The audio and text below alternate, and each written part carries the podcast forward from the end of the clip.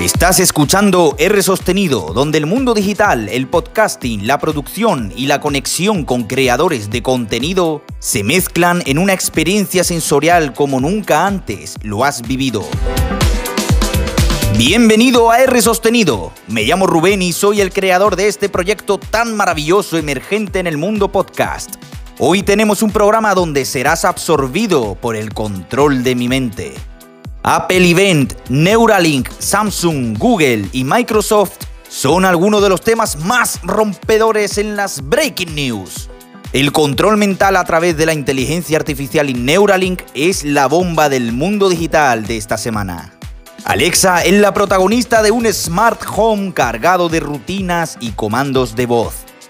Te explico cómo utilizo GarageBand para realizar la postproducción de mis episodios del podcast.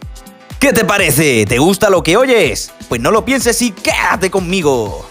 Esto es R sostenido y esto empieza right now.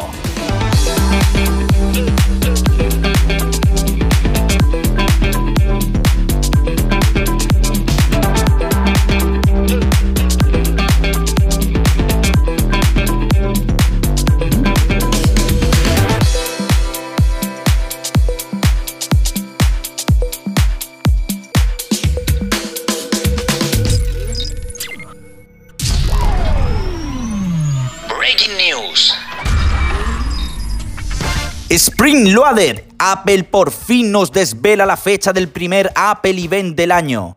El martes 20 de abril de 2021 a las 7 de la tarde, hora peninsular española.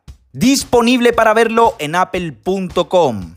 Mostrarían productos como nuevos iPads, los esperados iMacs de colores con el procesador M1, los AirTags, un nuevo Apple TV, y actualizaciones menores pero importantes de los sistemas operativos del ecosistema Apple. ¿Habrá algún One More Thing, Tim Cook? ¿Qué estás cocinando?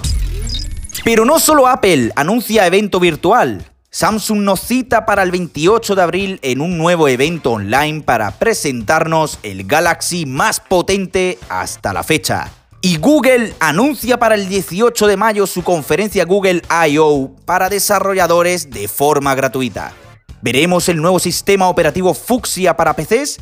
¿Una necesaria mejora del asistente de voz Google Assistant o de Google Duplex para llamadas con inteligencia artificiales naturales? Spotify anuncia Carzen, su primer dispositivo para el coche que reproducirá música y podcast, solo para clientes premium, y lanza Hey Spotify, el asistente de voz que se integra en su propia app, permitiendo controlar la música mediante la voz. Twitch sancionará a los usuarios que realicen conductas indebidas graves, incluso fuera de la propia plataforma. WordPress está listo para lanzar una herramienta de creación de newsletters, rivalizando a Review y Substack. Apple retiró el HomePod original no por casualidad, se rumorea de que van a sacar dos HomePods diferentes. Uno integrado con Apple TV y cámara para conferencias y otro con una pantalla estilo iPad y similar al producto de Amazon Echo Show 10. Hablando de Amazon, Amazon Music ya tiene podcast en España. Se podrán escuchar en los Echo y no tendrá coste adicional. Podrás escucharlos incluso en el plan gratuito. Google lanza una nueva funcionalidad en Android que nos avisaría cuando estamos mirando el móvil mientras caminamos. Lo próximo que lanzará Google será una señal de stop que saldrá desde el puerto de carga del móvil. Investigadores de la Universidad de Utrecht y Tulen, Viena, han creado unas ondas de luz indestructibles que pueden atravesar materiales opacos como si nada. Los investigadores estaban hartos de que las luces no se atravesasen y a la hora de investigar no tuvieron paciencia. Microsoft compra Nuance por casi 20 mil millones de dólares, la compañía de reconocimiento de voz que dio vida a la base del asistente de voz Siri de Apple. Entre GitHub, LinkedIn y ahora Nuance, Microsoft, ¿estamos tirando la casa por el tejado o por las ventanas? Vamos a ver. Neuralink, el proyecto de Elon Musk para conectar el cerebro con los ordenadores, nos muestra su avance con un mono jugando al Pong a través de la mente. Quédate porque hoy en Mundo Digital vamos a hablar de cómo Neuralink va a revolucionar el futuro del control mental.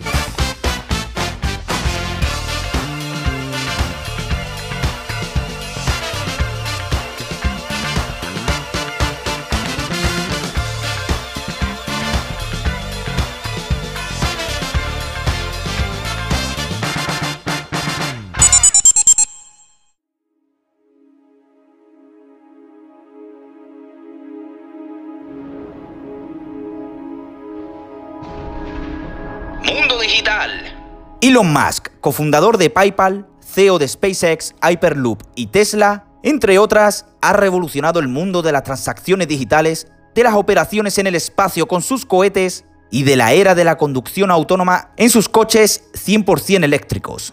Es a día de hoy el hombre más rico del mundo y es y será una eminencia en el mundo de la tecnología. Pero si te digo que Elon Musk está revolucionando el mundo de la biotecnología, ¿cómo te quedas?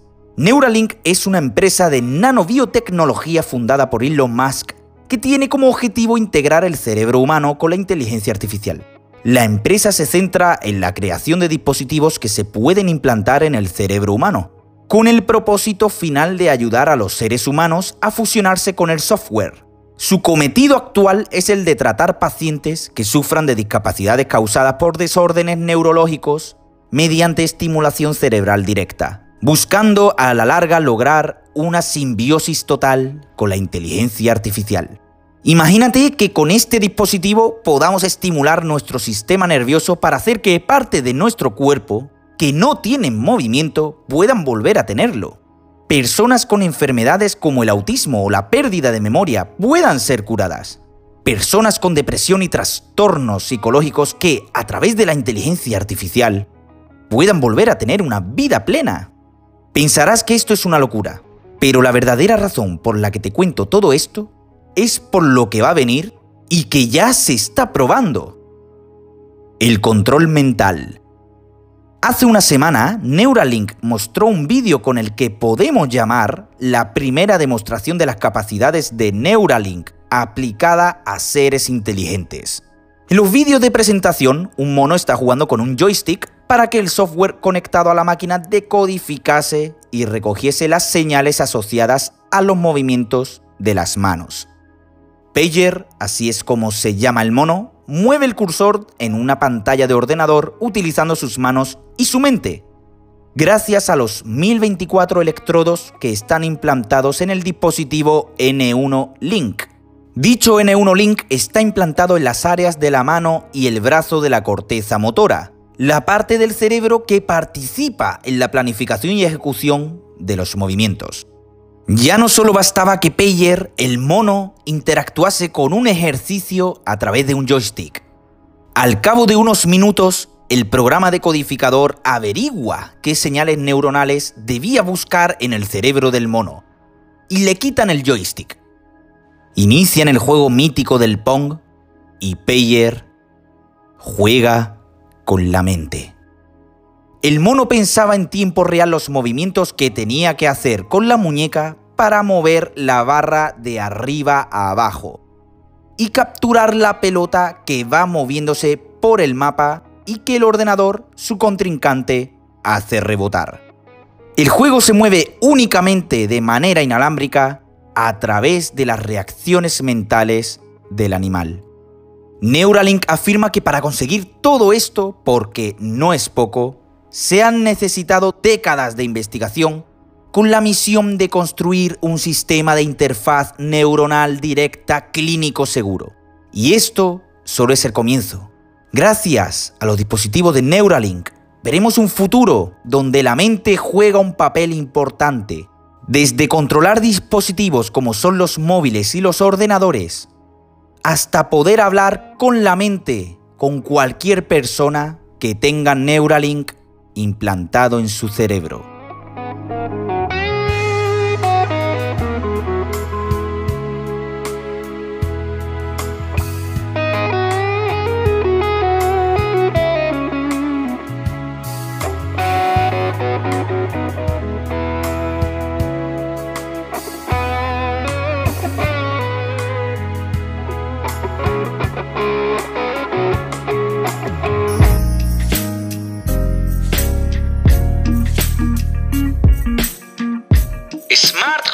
El episodio anterior te comenté todos los gadgets tecnológicos que tengo en mi ecosistema Amazon. Por resumirte, Fire TV Stick, Ecos y luces everywhere. Pero lo que aún no sabes es cómo utilizo estos dispositivos para hacer de mi día a día aún más domótico. Alexa es el asistente inteligente de Amazon que converge el ecosistema de mi Smart Home y gracias a los comandos de voz podremos pedirle cosas que nos podrán facilitar nuestras dudas y peticiones. Desde un Alexa que tiempo hace hoy hasta un Alexa que tengo en mi calendario y un sinfín de posibilidades. Cada semana Amazon te manda comandos que puedes usar con Alexa que te podrían interesar si quieres aprender a llevarte bien con este asistente inteligente. Cuando quieres integrar nuevos dispositivos como unas bombillas Philips Hue, vas a poder comunicarte con el asistente y pedirle cosas como abre la luz del pasillo o enciende la tele, y Alexa automáticamente se conectará con tus dispositivos y ejecutará la acción pedida. Yo cuando estoy haciendo ciclostatic le digo al asistente, Alexa apaga la luz de la oficina. Y me apaga la luz para poder centrarme en la tele y no gastar luz. ¿Lo puedo hacer manualmente como toda la vida? Sí, pero ¿y si se te ha olvidado y lleva 5 minutos con la bici? La comodidad de hablarle al asistente desde cualquier parte de la casa es inmensa. Lo bueno que tiene este asistente inteligente es que tiene como una especie de tienda de servicios llamada Skills, la cual vas a poder integrar, por ejemplo, el calendario de iCloud de Apple con Alexa para que te diga qué tiene planeado en el día de hoy. O un servicio de recetas de comida con la cual poder preguntar cómo hacer una tortilla de patatas o algo más elaborado y que Alexa te vaya guiando paso a paso en tu aventura con la cocina. Cuestión de investigar y personalizar tu asistente inteligente dependiendo de tus necesidades. Pero para mí una Smart Home tiene no solo que ser domótica, sino también automatizada. Alexa tiene una funcionalidad que facilita este tipo de soluciones automatizadas. Rutinas. Las rutinas son aquellas acciones que se ejecutan por causa-efecto, como podría ser una petición de comando de voz, una hora en concreto, si un dispositivo interactúa o si una alarma suena. Por ejemplo, yo tengo configurado las siguientes rutinas. Cuando suena la alarma que tengo configurada a las 7.40 de la mañana los días de entre semana, los laborales, Alexa me enciende el enchufe inteligente que tengo en la oficina. Me enciende la oficina con las luces del techo y las luz LED, los equipos y la pantalla. Me enciende la luz del dormitorio al 100% para que me ciegue los ojos del resplandor, me informa sobre el tiempo, me dice los eventos del calendario que tengo del día y me reproduce música jazz durante 10 minutos para hacer de mi despertar algo natural y diferente. Todo eso cuando suena a las 7.40 de la mañana. Increíble, ¿verdad? Cuando le digo al asistente, Alexa, buenas noches, Alexa apaga todas y cada una de las luces de la casa y todos los equipos y dispositivos interconectados en el ecosistema y me pone piano instrumental a un nivel flojito durante 30 minutos para poder dormir con música relajante. Cuando suena la alarma que tengo configurada a las 10 de la mañana los fines de semana, Alexa me hace una rutina similar a la que se ejecuta en los días de entre semana. Cuando pongo una alarma específica en cualquier momento, como en los festivos, siempre me va a encender la luz. Cuando le digo al asistente, Alexa, he llegado, me abre la luz del pasillo y la del estudio. Cuando digo Alexa, voy a salir, apaga todas las luces y equipos. Cuando le digo Alexa, habla como Joey, me responde con un ¡Eh! ¿Cómo va eso? Alexa nos da un sinfín de posibilidades, al igual que se podrían hacer en otros asistentes inteligentes. Pero tengo Alexa porque como asistente de voz supera al resto del mercado. En cuanto a automatizaciones, tal vez HomeKit está más abierto en ese sentido, pero pienso que Amazon no tardará en actualizar este tipo de funcionalidades para hacer de este asistente el mejor del momento.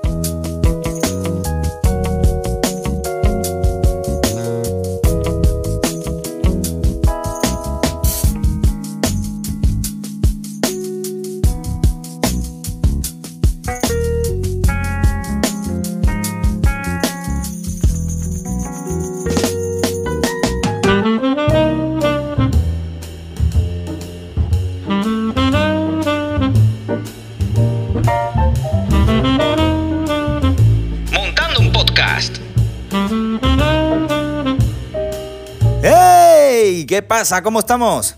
Los sibaritas y seguidores de R sostenido habréis notado que los comienzos del episodio se han acortado y que la música, aunque se mantenga, no deja tanto margen entre sección y sección. Me encanta la transición de temáticas con la música, pero a veces parece que se me hacía hasta largo de escuchar y quiero buscar la manera de normalizar esta situación. Coméntame qué te parece esta nueva mejora por redes sociales o por el grupo de Telegram de la comunidad. Ah, ah, ah, que no lo sabías.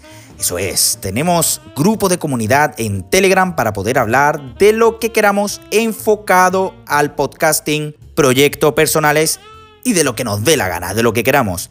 En las notas del episodio y por supuesto a través de la famosa y la grandiosa newsletter, la newsletter semanal de R sostenido, te dejo un enlace con el que poder acceder de forma rápida y sobre todo gratis. ¿A qué esperas? GarageBand. En la temporada 1 de R sostenido se ha realizado un contenido, para mi gusto, menos profesional, donde la edición estaba sobrevalorada. Yo grababa a través del micro de mi iPhone lo subía al estudio de Anchor desde el móvil, lo integraba con música y a subir. No había más. Pero conforme llegaba diciembre del 2020, me resultó gracioso poder hacer un especial Navidad con canciones navideñas y jugar un poco con las transiciones. Mi viaje a Londres también marcó un contenido pro donde la historia, la voz y la música se mezclan en una experiencia sensorial.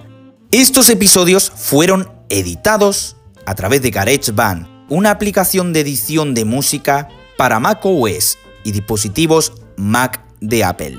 La temporada 2 de R sostenido ha marcado un antes y un después en cuanto a calidad contenido, edición y postproducción.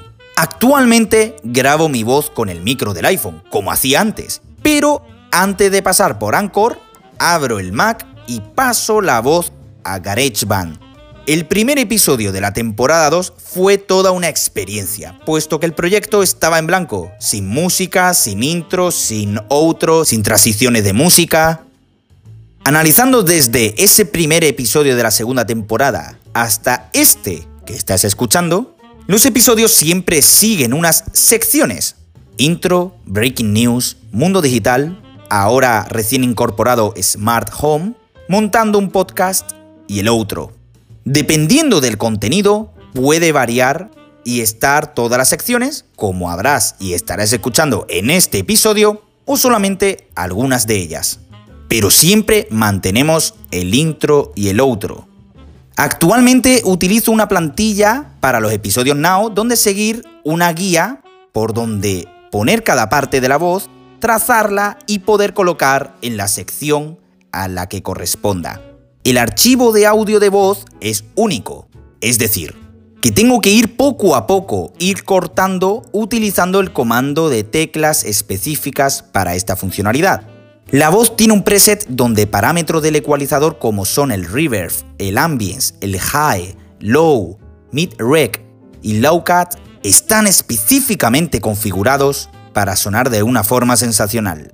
La música y los efectos especiales tienen varios volúmenes específicos. Cuando estoy hablando, suelo poner el volumen entre menos 15 y menos 20 dB, para que no colapse con la voz y que suene de fondo acompañando las notas con la tonalidad correcta. Cuando hay una transición entre temáticas musicales y en los intros outros, la música sube de los 0 dB pasando por los 1.5 dB para los intro y outros y entre los 3 y 4 dB para las canciones entre las secciones. Los efectos de sonido normalmente están a un volumen estático, por encima de los 4 dB, para que se escuche más fuerte que la música configurada. Hay una pista donde el efecto de sonido anuncia las secciones y utiliza uno de los efectos de la propia librería de GarageBand, Telephone Vocal, simulando una locución grabación de radio. Para gestionar el volumen general de todas las pistas, aparte de las propias, se utiliza un master track, donde sube el volumen para que suene más fuerte a la hora de la normalización y exportación del episodio en formato WAVE, formato en bruto del episodio que es el utilizado para subirse en Anchor. Cuando quiero escucharlo de forma rápida y para que no me consuma almacenamiento en el iPhone, lo exporto en AAC con calidad máxima y desde notas de voz compruebo que el episodio suena como tiene que sonar. En resumen, 7 pistas utilizadas postproducción tanto en ajuste de elementos como en automatización para transiciones y volumen y ecualizadores para ciertas pistas. Todo esto para un episodio de podcast. ¿Qué te parece? ¿Te mola cómo edito mis episodios? Haré una captura de pantalla del proyecto de eh, GarageBand de este episodio y te lo compartiré en la newsletter del miércoles para que veas de forma visual cómo hago las pistas y cómo está todo colocado y enfocado. Así que no te olvides y suscríbete.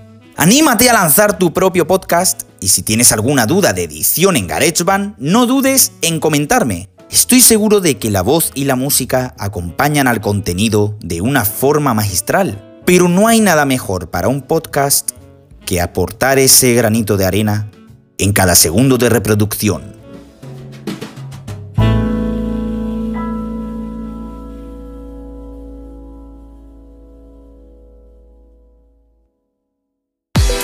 Espero que te haya gustado este episodio de R Sostenido, un podcast semanal publicado los viernes a las 7 de la mañana hora peninsular española en cualquier plataforma de podcast. Apple Podcast, Spotify, Google Podcast, Overcast, Pocketcast, iVox y por supuesto en Anchor. No te pierdas mi nueva newsletter semanal y si quieres apoyar al proyecto, invítame a un café en Buy Me a Coffee Enlaces en las notas del episodio. No olvides dejarme una reseña en tu app de podcast favorita y qué te parece lo que hago a través de redes sociales. Puedes encontrarme en Twitter por R Sostenido, en Instagram por R Sostenido, tengo un canal de YouTube que no sirve para nada, que es una puta mierda, y por donde tú quieras, por R Sostenido. Así que, un abrazo y a seguir.